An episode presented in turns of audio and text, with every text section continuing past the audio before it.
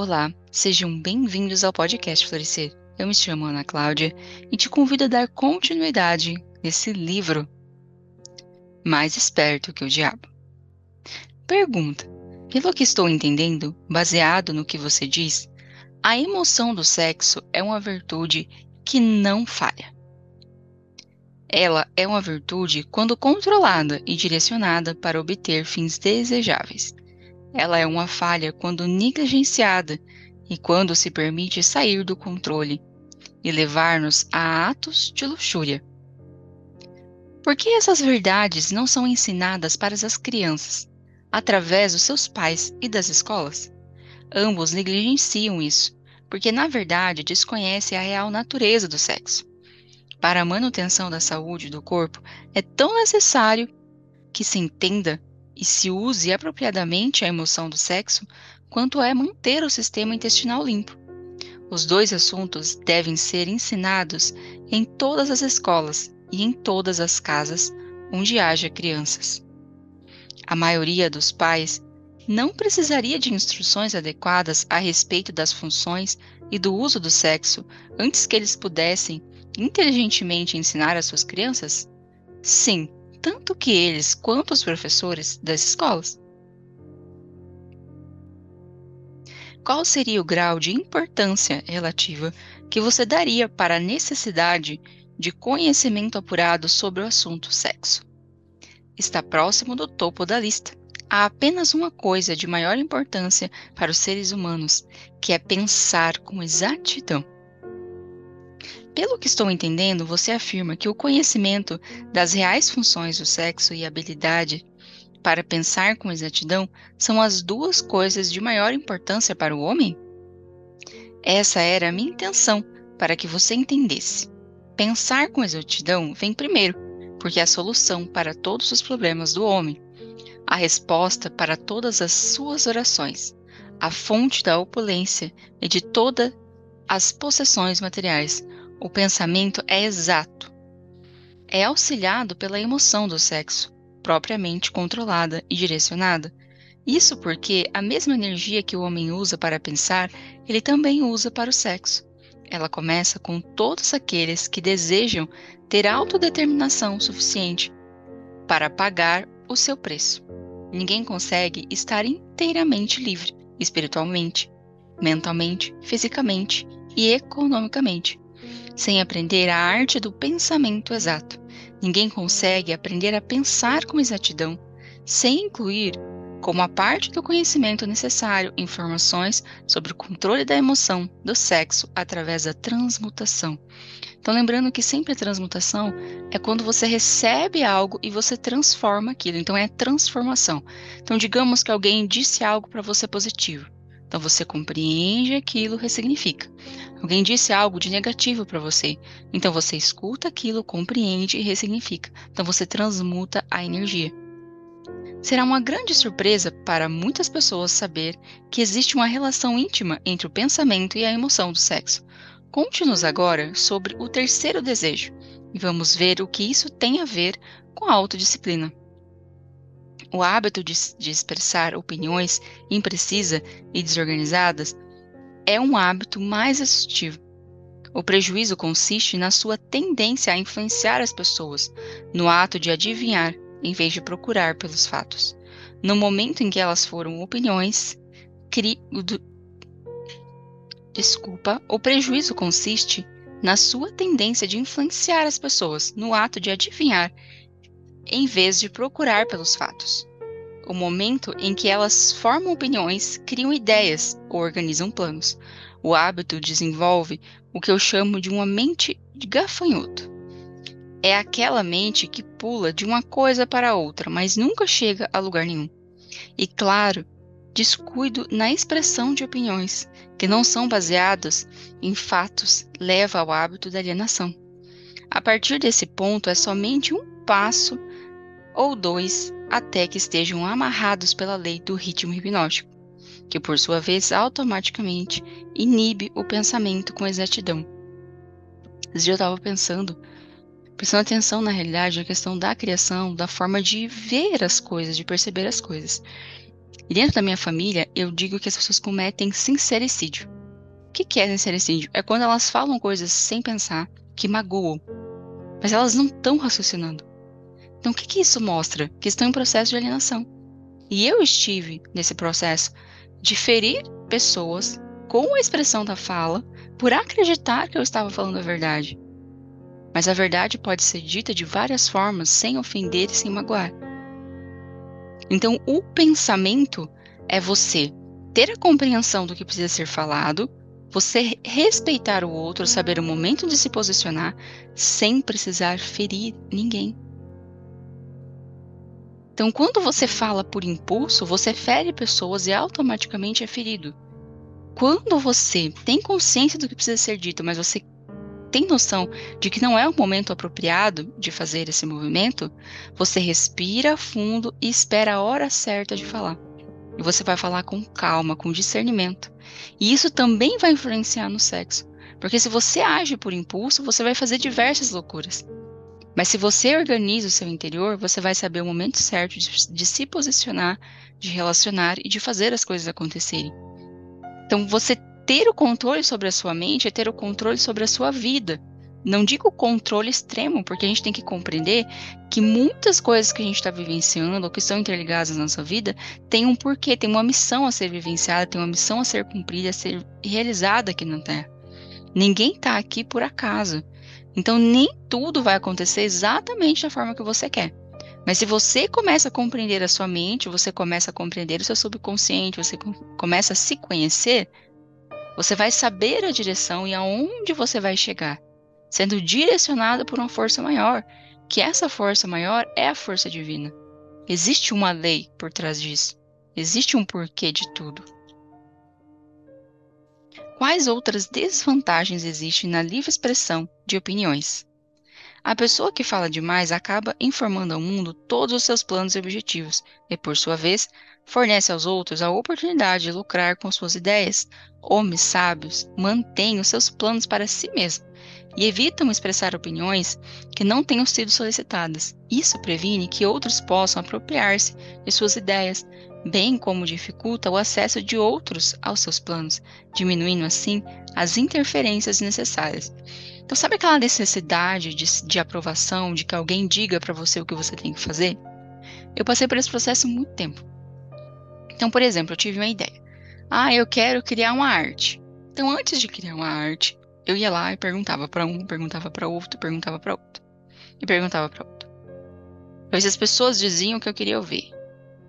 Aí a pessoa falava ao contrário, gerava uma dúvida na minha cabeça, no fim eu não fazia, ou se eu fazia, eu fazia na incerteza e fazia porque o outro achava que era interessante e o que acontece? Que nada acontecia. Porque eu preciso acreditar nos meus pensamentos. O que eu quero? Eu quero criar essa arte. De fato eu quero criar essa arte? Aí de fato eu quero criar essa arte. Então eu vou fazer a arte. Pronto. Eu tenho uma ideia na minha mente. Primeiro eu transfiro essa ideia para um papel. Então eu coloco ela em estado de materialização, para que ela tenha força e potencial para se tornar real. Mas em primeiro ponto eu compreendo que eu recebi essa informação. Da onde vêm as ideias? Já parou para pensar nisso?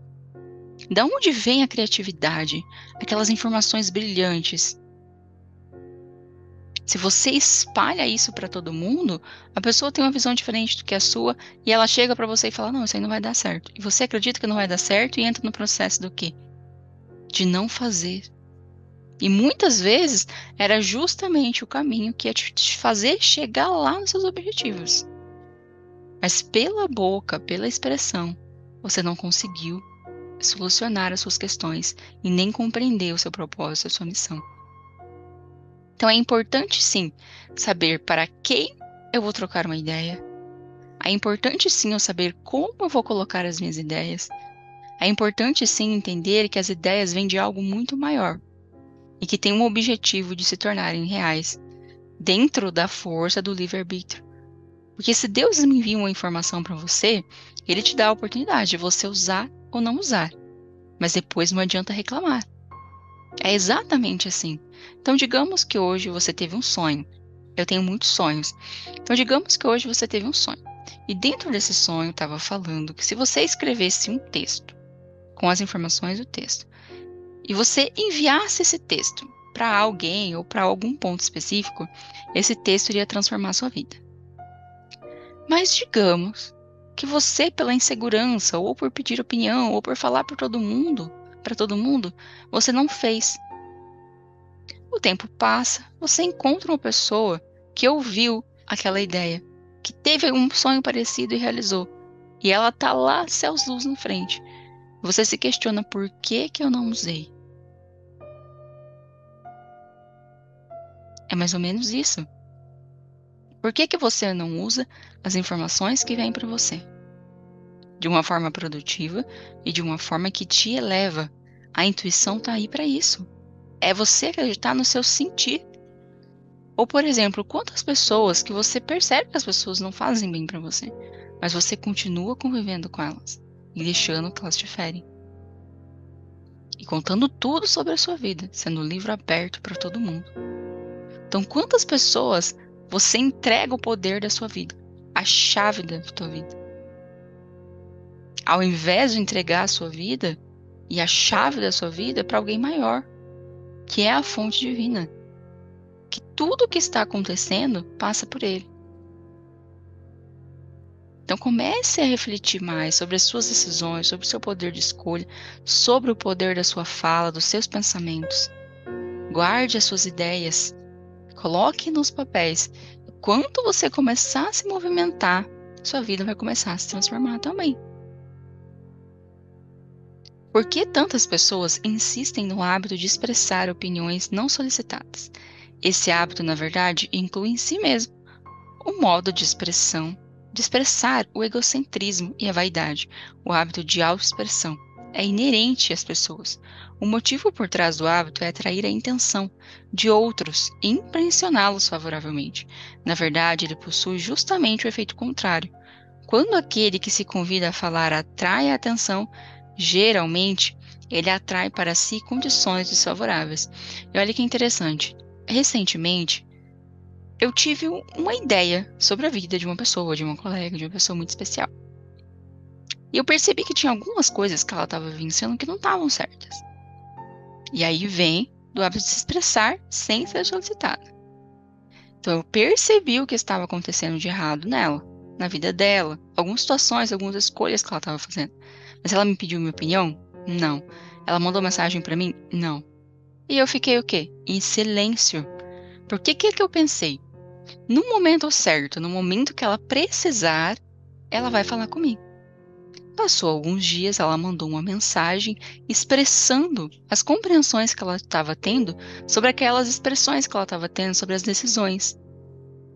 Então ela me pediu a opinião. A partir do momento que ela me pediu a opinião, eu me posicionei. Se a pessoa não te pediu nada, se a pessoa não se colocou aberta para receber algo, simplesmente guarda. Ou igual diz a minha prima, guarda a sua língua da boca. Você está fazendo um favor para si mesmo. Porque se você está vivendo num processo de ego extremo, você está atrapalhando o seu próprio fluxo de existência da sua vida. Sim, quais são as outras desvantagens desse hábito? A pessoa que insiste em falar demais raramente tem oportunidade de aprender ouvindo os outros. E olha só, por exemplo, um idoso. Quantas histórias e quantas memórias ele tem para compartilhar com você? Se você não escuta, você não aprende sobre a sua própria vida. Eu falo bastante, eu gosto muito de conversar, mas em muitos momentos eu me silencio para escutar o que o outro tem para transmitir para mim, a sabedoria que o outro tem em compartilhar. E muitas vezes nesses momentos eu encontro respostas que precisavam dentro do meu coração. E a minha vida também começa a modificar. Mas não é verdade que um orador que possua uma aura magnética normalmente coloca-se no caminho da oportunidade para beneficiar a si mesmo, atraindo a atenção dos outros através do poder da sua oratória?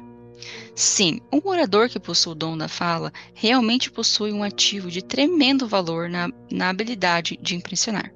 as pessoas pelo seu discurso, mas não consegue fazer o melhor uso desse ativo se forçar o seu discurso em pessoas que não solicitaram a sua fala.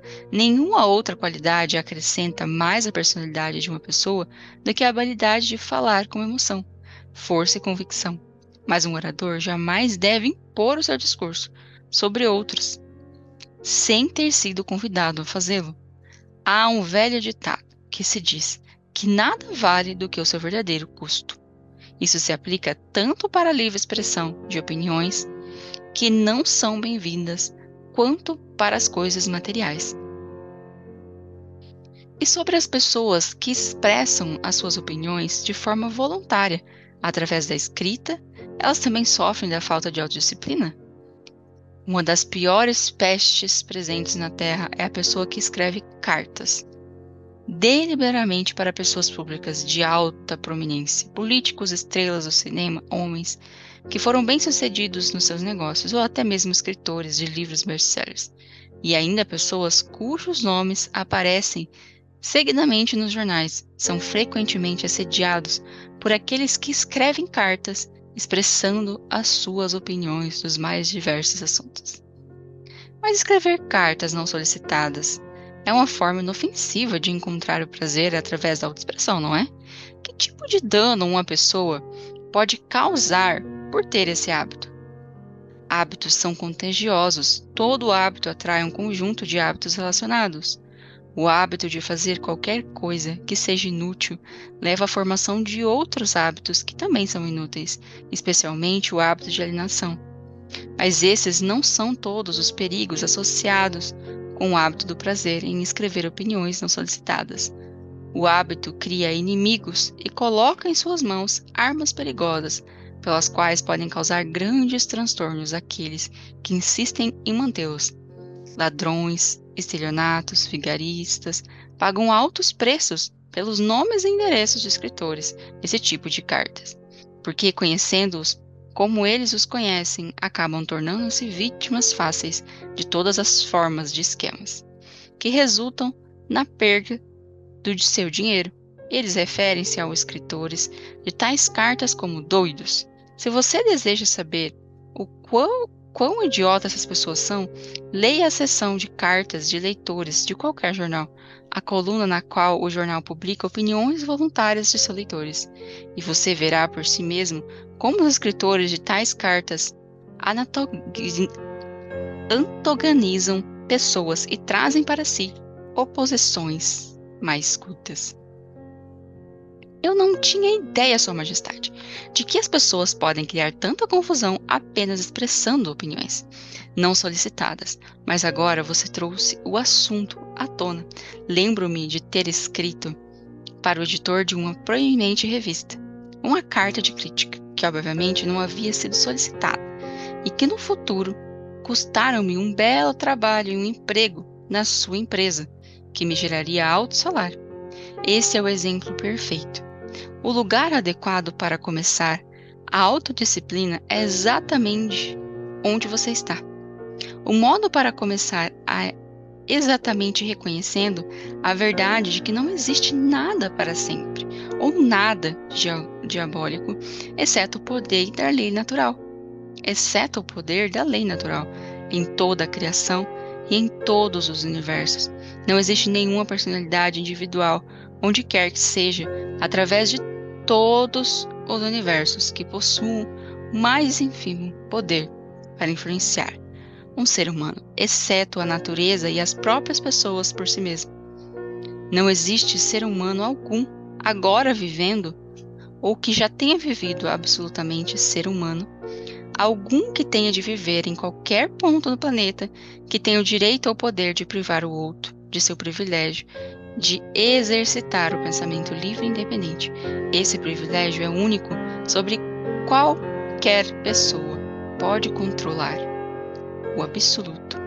Nenhum ser humano adulto jamais perde o direito e a liberdade de pensamento, mas muitos perdem os benefícios de privilégio, ou por negligenciá-lo, ou porque já foi tirado deles, por seus pais ou instrutores, antes mesmo da idade do entendimento. Essas verdades são autoevidentes, não menos importantes pelo simples fato de terem sido reveladas a você pelo diabo e não pela minha oposição. Mas no que as pessoas vão se sustentar no momento de uma emergência, quando elas não souberem para onde e nem a quem apelar? Deixe que elas se apoiem na única fonte de força disponível para qualquer ser humano. E o que é essa força? Eles mesmos. A força de seus próprios pensamentos, a única força que eles podem controlar e na qual eles devem se sustentar, a única força que não pode ser nunca pervertida, modificada, mexida e falsificada por outros seres humanos mal intencionados. Resumindo, gente, o pensamento é o teu bem mais precioso. Além de Deus, a tua maior força é o seu pensamento. Então tome conta, tome posse dos seus pensamentos e faça com que eles trabalhem a seu favor. Por hoje foi só. Quero desejar um grande, um grande abençoado final de ano um ano novo que comece cheio de prosperidade, alegria, transformação, equilíbrio e que os seus sonhos consigam se tornar realidade através de toda a compreensão e toda a transformação que esse livro vem trazendo para vocês. Um beijo e até semana que vem.